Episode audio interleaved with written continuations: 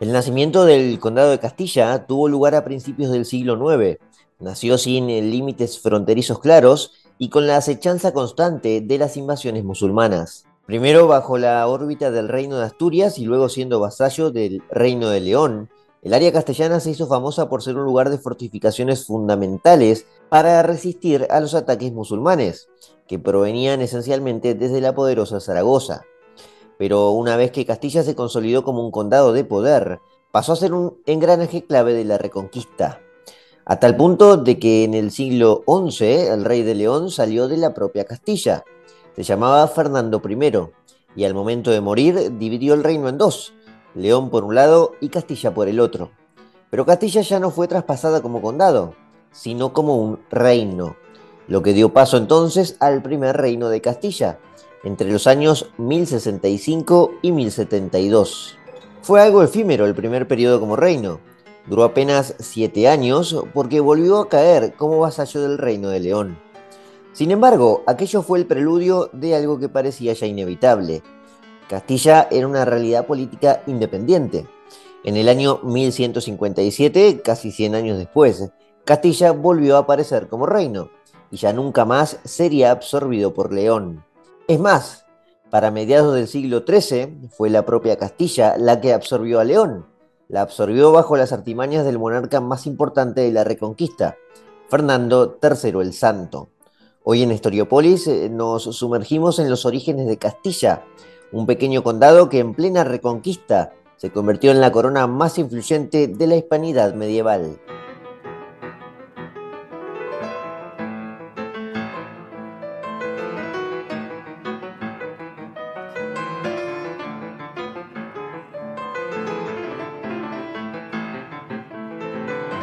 El condado de Castilla, que terminó teniendo un papel tan importante en la historia, surgió en el norte de España, aproximadamente durante el siglo IX, en las primeras décadas de los años 800.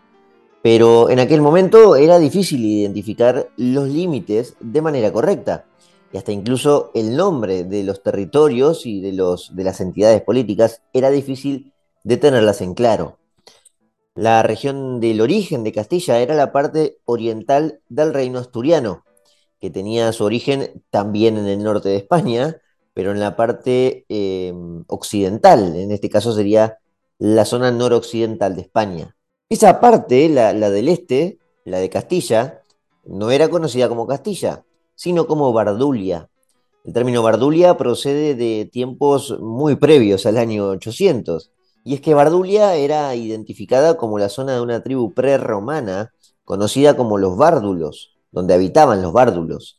Y cuando los romanos poblaron esa parte oriental de toda la costa cantábrica, utilizaban de vez en cuando este término. Allí habitan los Bárdulos.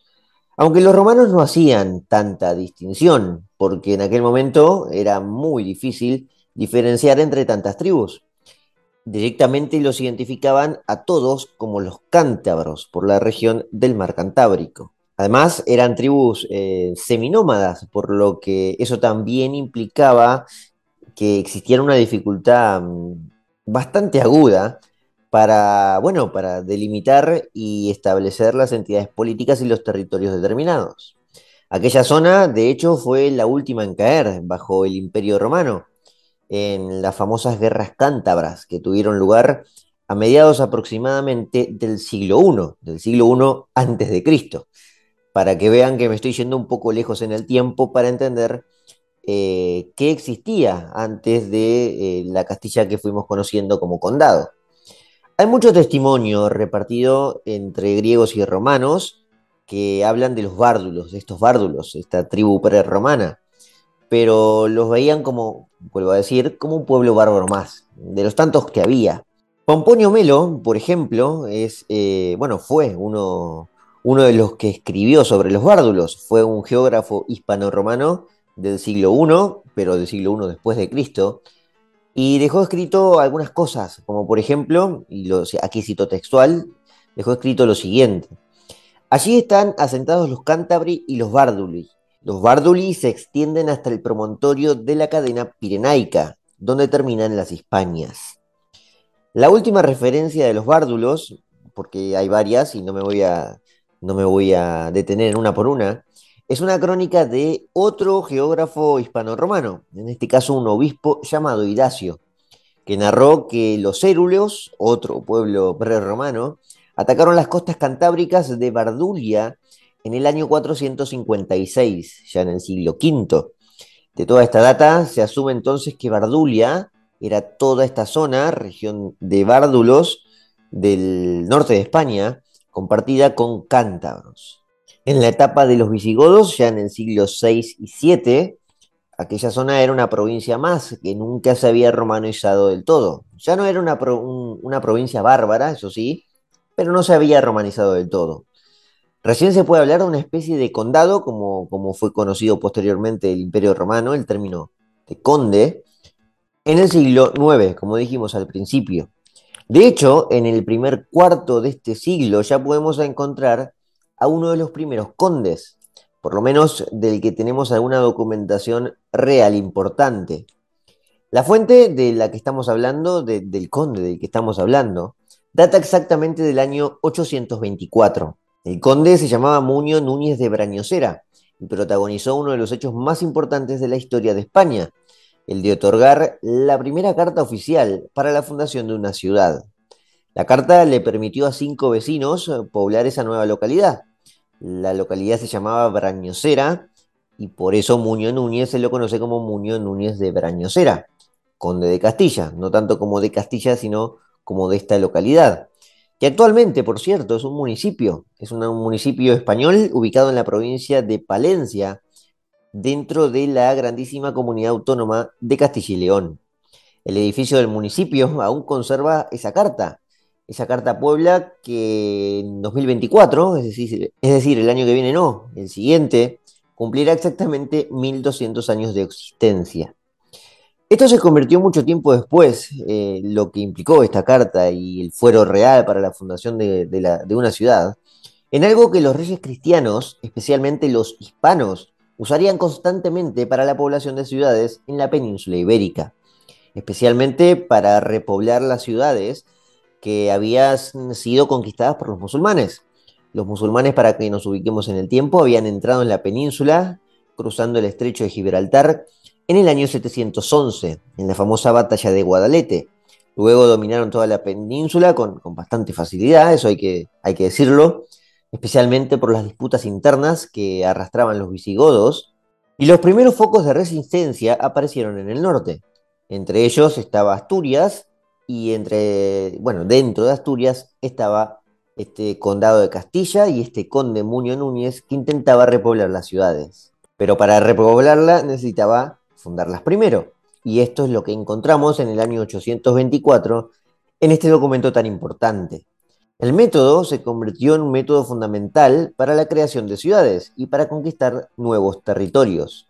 En ese caso era reconquistar, pero mucho tiempo después eh, iban a ser los españoles los que comenzaron a conquistar nuevos mundos. Es decir, este método tiene que resultarle muy familiar a los hispanoamericanos, es decir, no, nos debería resultar familiar porque nos toca de lleno. Fue ese concepto de fuero real el que utilizaron todos los españoles para fundar ciudades en América, en el Nuevo Mundo. Los conquistadores, eh, los conquistadores españoles en América, especialmente durante el siglo XVI, llevaban este manual y lo llevaban en las venas, el de fundar una ciudad, ni bien se pudiera dominar un territorio, para comenzar a poblarla. Ya que hablamos tanto de esta carta, vamos a leerla de forma textual, por lo menos el principio. La carta, con fecha exacta 13 de octubre del año 824, decía lo siguiente. En el nombre de Dios, yo, Muño Núñez, buscando el paraíso y recibir merced, hacemos una puebla en el lugar de osos y casas, y traemos a Valerio, Félix, Sonio, Cristébalo y Selvelio, con toda su parentela, y os damos para población el lugar que se llama Parañosera, con sus montes, cauces de agua, fuentes, huertos de los valles y todos sus frutos. Se llamaba directamente a poblar Brañosera. Quizás aquel fuero que otorgó aquel conde de Castilla no tenía el mismo objetivo, no sé, que un conquistador del siglo XVI, un Hernán Cortés o un Juan de Garay, que, que, nos, que nos resulta más cercano a los argentinos. Pero en el fondo había similitudes muy fuertes. Juan de Garay, que intentó toda su vida, eh, bueno, fundar ciudades, lo logró finalmente en Argentina. Logró, de hecho, fundar una ciudad muy importante, la ciudad de Santa Fe, y la fundó con todas las letras, ¿eh? porque es su actual fundador para todos los santafesinos. De hecho, escribió una carta para explicar esa fundación, y si leen esa carta, que firmó de puño y letra, verán que es muy parecida a la de Muñoz Núñez. Juan de Garay fundó Santa Fe exactamente para que nos pongamos en tiempo y espacio en 1573, 700 años después de aquel conde de Castilla. Ya que está, les cuento que la fundación de Santa Fe tiene un capítulo propio en Historiopolis. Fue de hecho uno de los primeros que grabé el año pasado. Lo pueden encontrar en la lista de Spotify. Se llama La Indomable Santa Fe.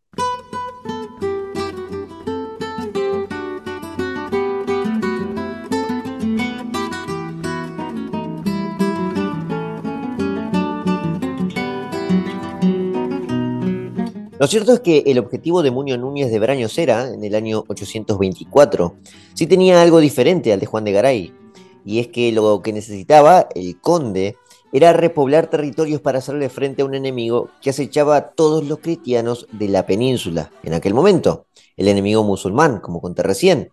Y es que no se puede entender el origen de Castilla sin comprender su contexto. Las raíces del condado están incrustadas dentro del inicio de la Reconquista y surgen de uno de los primeros focos de resistencia que tenía lugar en el norte, en la cordillera cantábrica.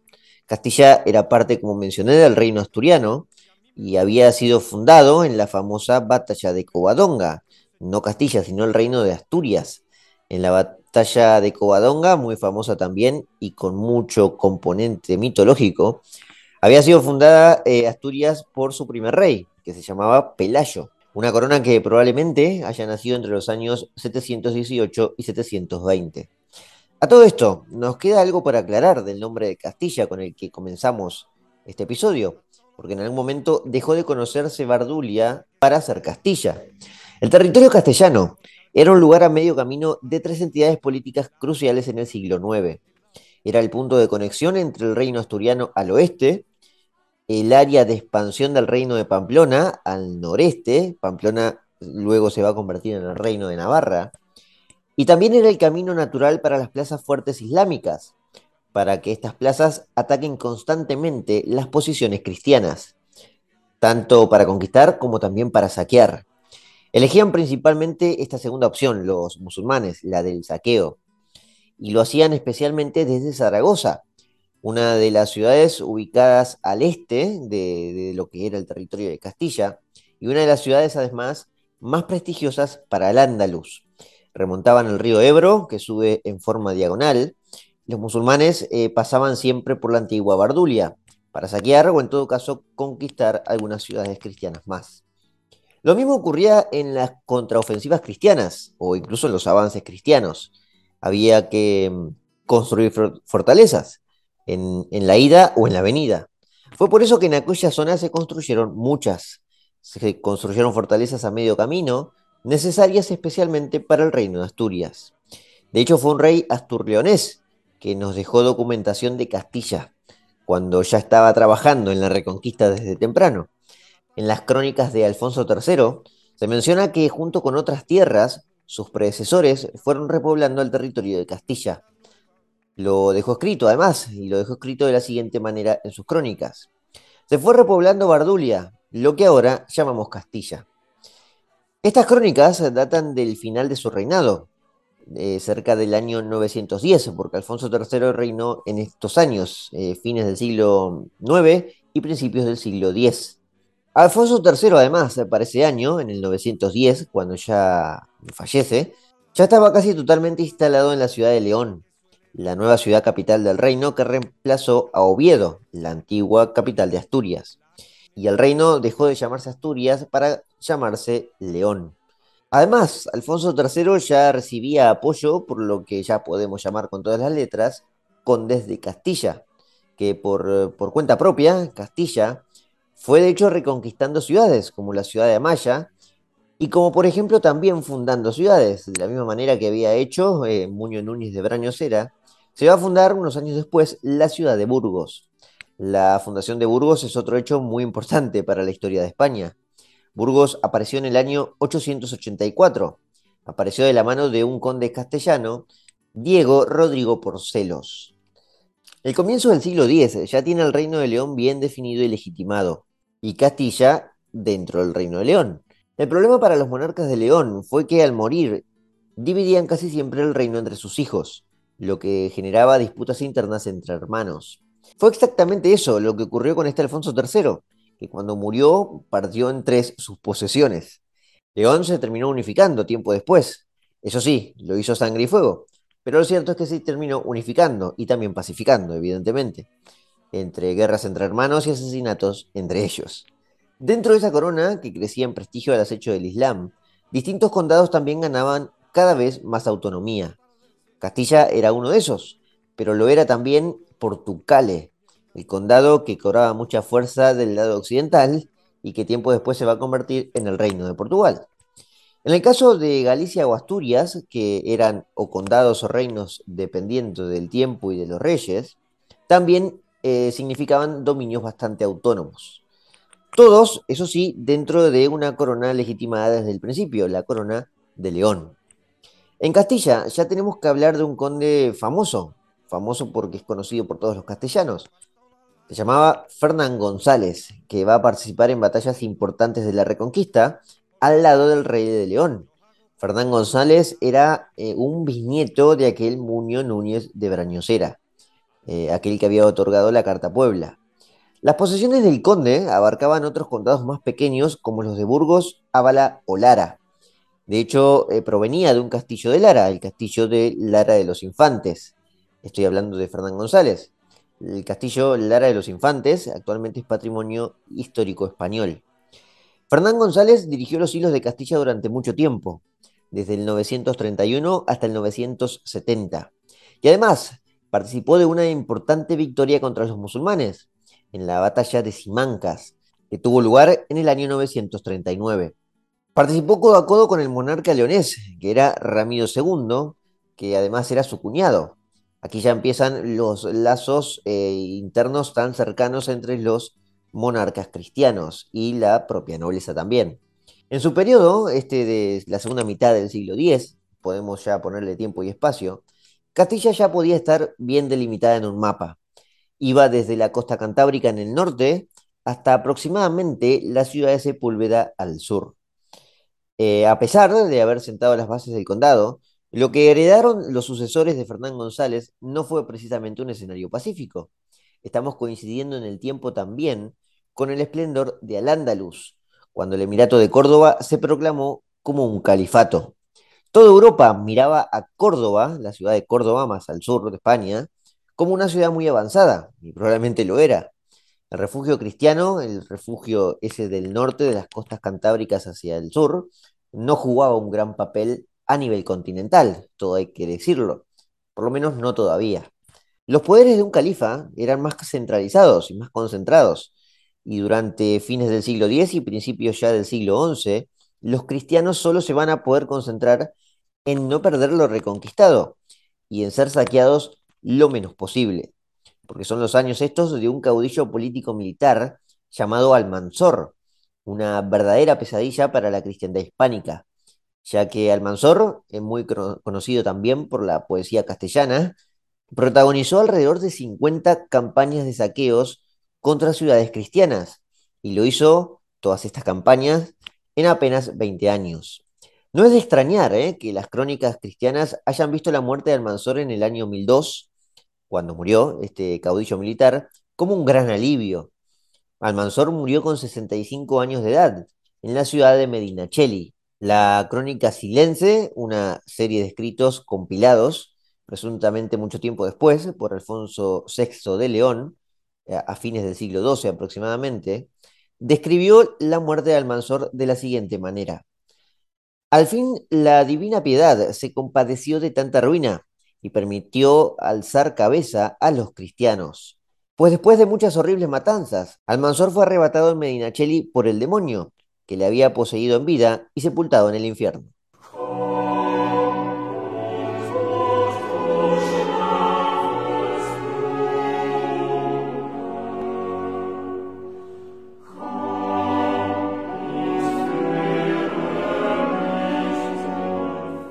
Califato fue el gran momento de los musulmanes en la península, pero también es cierto que duró relativamente poco.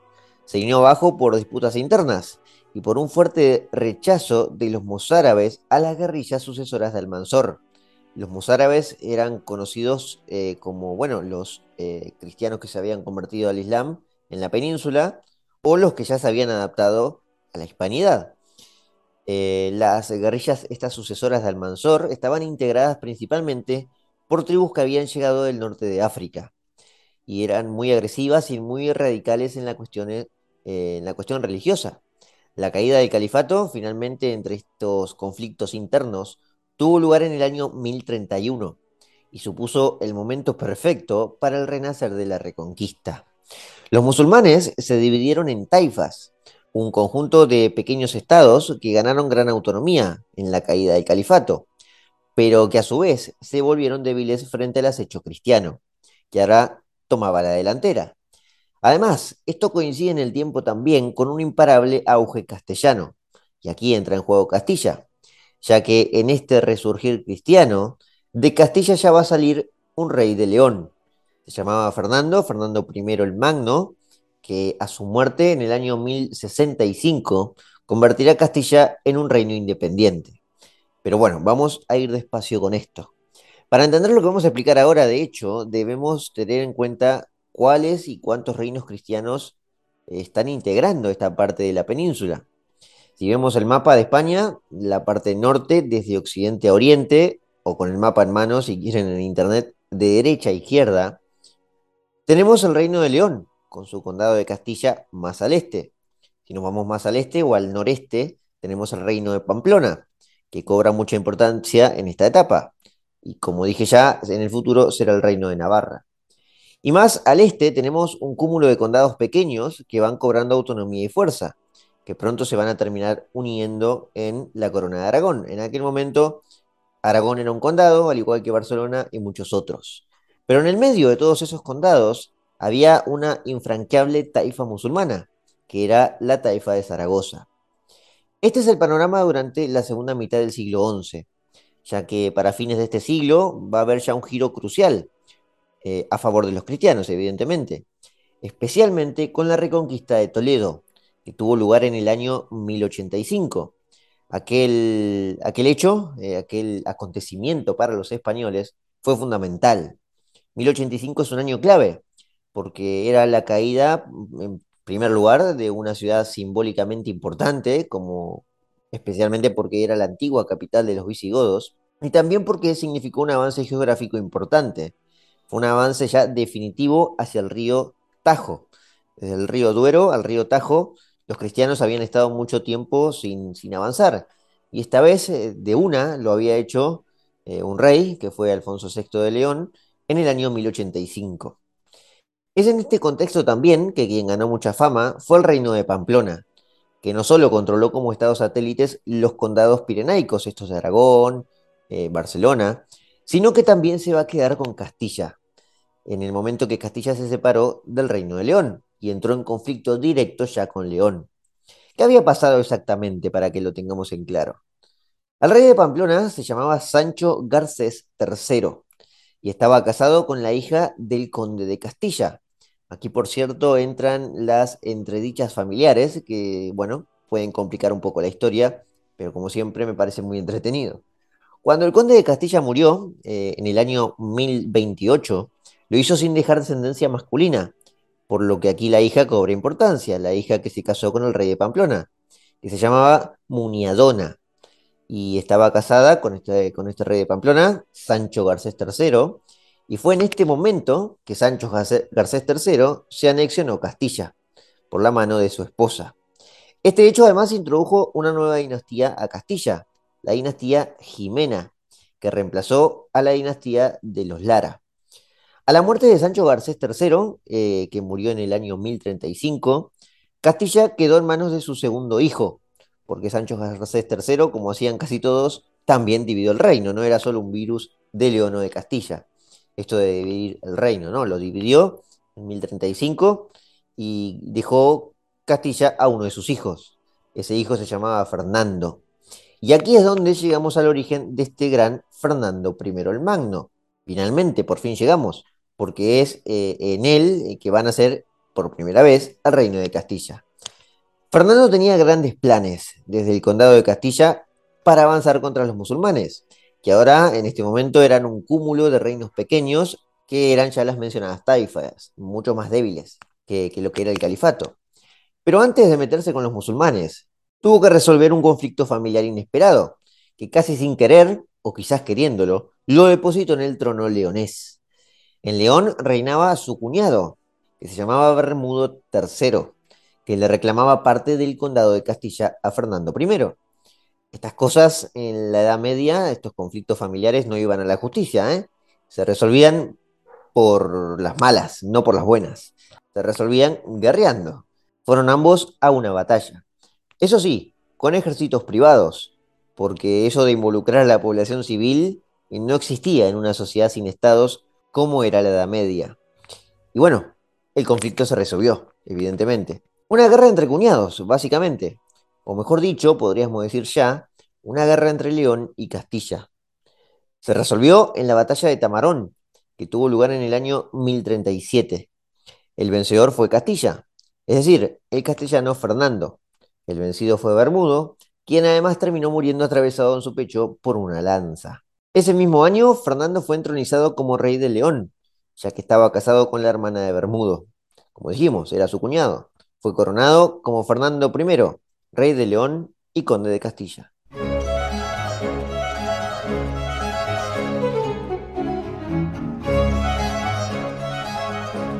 De Castilla había salido el rey de León, finalmente, un hito importantísimo, especialmente para aquel antiguo territorio de bárbaros llamado Bardulia, y lo logró este Fernando, Fernando I, que por este hecho pasó a ser llamado Fernando el Magno.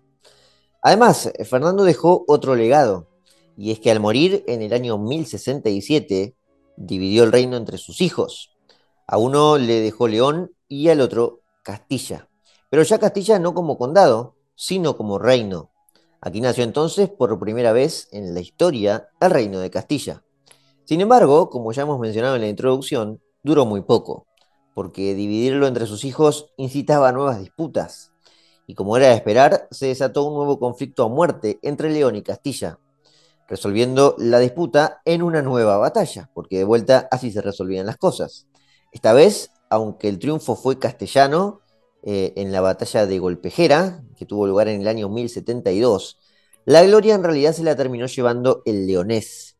Sancho II de Castilla, que era uno de los hijos de Fernando, a pesar de que había triunfado en esa batalla de Golpejera, fue asesinado unos meses después, por lo que el rey de León aprovechó y se quedó con Castilla. Ya tenía el reino de León, ahora Castilla, y unificó ambos reinos.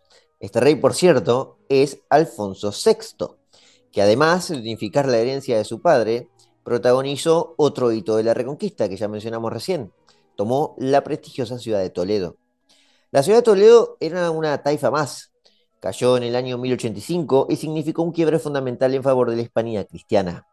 Sufrió algunas derrotas posteriores a Alfonso VI, contra lo que ya era no el cúmulo de reinos taifas, de pequeños reinos taifas, sino el imperio almorávide, un, bueno, otro grupo de tribus eh, seminómadas eh, radicales del norte de África que venían a, eh, bueno, a darle un nuevo impulso al poder musulmán. Igualmente Toledo ya nunca caería en manos musulmanas, así que Alfonso VI se llevó toda la gloria. Eh, a su muerte, Alfonso VI, que por cierto también fue un rey inteligente, no dividió la herencia, ¿eh? es decir, había aprendido un poco de sus antepasados. Todo iría para el primogénito, León y Castilla. El único problema fue que su heredero murió antes que él, su primogénito. Murió además combatiendo contra el Islam en una batalla que tuvo lugar en el 1108. Alfonso murió al año siguiente y la herencia recayó suavemente sobre su única heredera, que era una mujer, su hija que se llamaba Urraca, y fue coronada en 1909 como Urraca I de Castilla y de León, porque heredó ambos reinos. A Urraca se la reconoce como la primera mujer en reinar en solitario en la hispanidad, incluso antes que la normanda Matilde o la famosa Leonor de Plantagenet de Inglaterra. La mano de Urraca, entre otras cosas, se convirtió en la más deseada de la región, especialmente tras la muerte de su esposo. Quedó, quedó viuda eh, Urraca porque murió su esposo, que era un príncipe francés de la Casa de Borgoña, se llamaba Raimundo. Los borgoñones ya desempeñaban un papel importante en la península y habían tomado parte activa en las batallas de la Reconquista. Cuando Urraca enviudó, tuvo que esposarse de vuelta y se casó con el rey de Aragón, Alfonso I, más conocido como Alfonso I el Batallador. Aquel matrimonio real prometía bastante, muchísimo, de hecho, porque en esa unión se iban a unir León, Castilla y Aragón. Pero aquel matrimonio, digamos que nació mal avenido. Alfonso no era muy amigo de las cuestiones sentimentales y estaba obsesionado por avanzar en la reconquista. Cosa que hizo, por cierto, ¿eh? ya que logró nada más y nada menos recuperar la prestigiosa ciudad de Zaragoza, una taifa presuntamente infranqueable. Cayó en el año Zaragoza en el año 1118. Básicamente, a Alfonso le gustaba mucho más batallar que las intrigas románticas o de palacio. De ahí que su apodo haya sido el batallador. Como agregado, además de que tampoco se llevaba muy bien con, con su esposa, también eran familiares cercanos, por lo que el Papa terminó anulando el matrimonio. Es más, aparentemente nunca había concedido la bula necesaria para el casamiento. Alfonso, que fue un gran rey para Aragón y para toda la Hispanidad también, a pesar de todo, había perdido la chance de unir Aragón y Castilla, cosa que, bueno, sus sucesores sí lograrían casi 350 años más tarde, ¿no? Estamos hablando de los reyes católicos, Isabel de Castilla y Fernando de Aragón. En cuanto a Urraca, pues reinó en soledad en León. Lo hizo con bastante autonomía hasta el año de su muerte. En el año 1126 falleció y la sucesión, ya que no hubo hijos entre Urraca y Alfonso, quedó en un hijo de Urraca del anterior matrimonio con Raimundo de Borgoña. Se llamaba Alfonso Raimundes y pasó a reinar León y Castilla como Alfonso VII. En ese momento ingresó una nueva dinastía a León, la dinastía de Raimundo, la dinastía borgoñona, desplazando a la casa Jimena.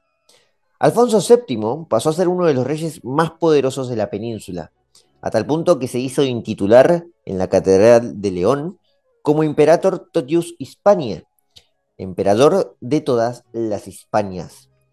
El error que tal vez cometió Alfonso VII fue que al morir en el 1157, como ya habrán adivinado, volvió a dividir el reino entre sus hijos. Pero esta vez no hubo guerra, no hubo una guerra muerta entre hermanos. Ambos decidieron llegar a un acuerdo en un tratado fundamental para la independencia de ambos reinos. Fue el Tratado de Sahagún. Sahagún es una pequeña localidad en España, para que nos ubiquemos también, que está en la provincia de León, en la comunidad autónoma de León y Castilla. Aquel tratado, el de Sahagún, no solo delimitó de manera oficial las fronteras entre León y Castilla, sino que reconocía finalmente a Castilla como un reino independiente, y además ya casi imposible de volver a someter.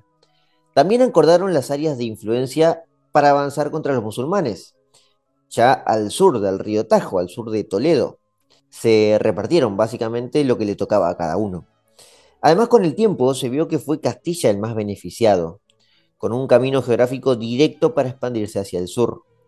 León había quedado casi arrinconado frente a un nuevo reino, que acababa de nacer unos años antes, en el 1143, un reino que acababa de nacer al oeste, era el reino de Portugal, el antiguo condado de Portucale, que por su propia cuenta, y casi sin ayudas, avanzó hacia el sur y extendió sus dominios.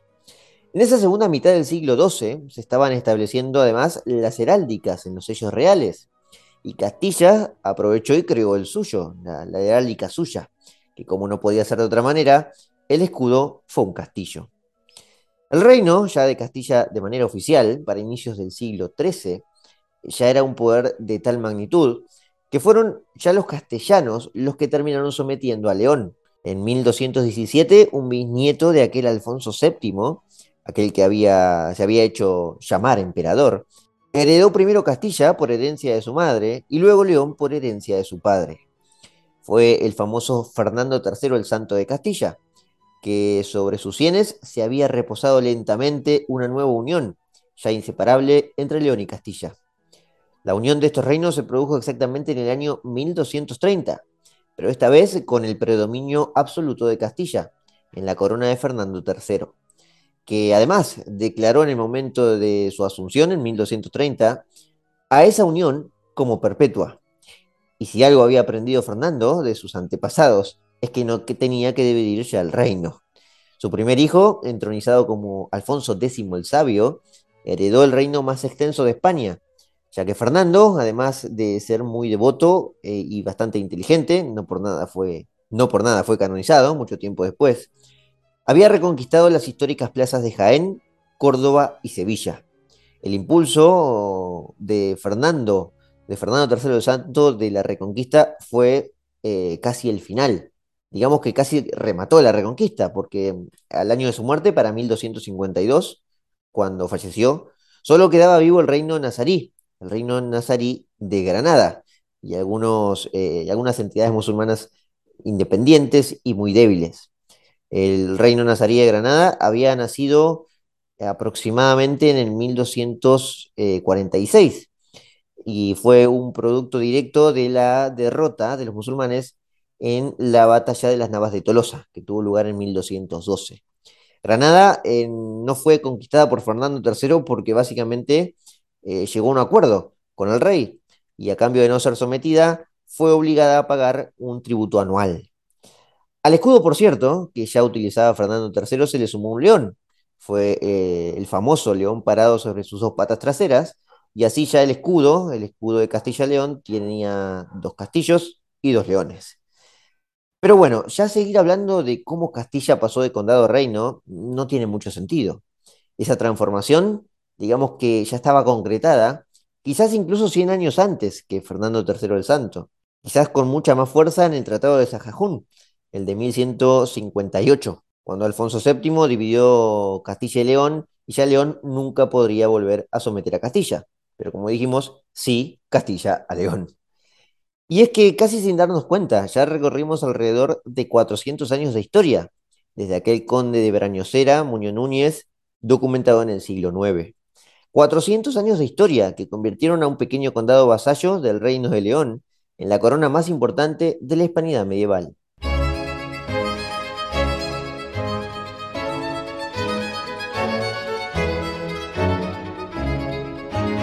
Muy bien, aquí finalizamos este episodio tan especial sobre los orígenes de la corona de Castilla y cómo pasó esta de eh, condado a reino.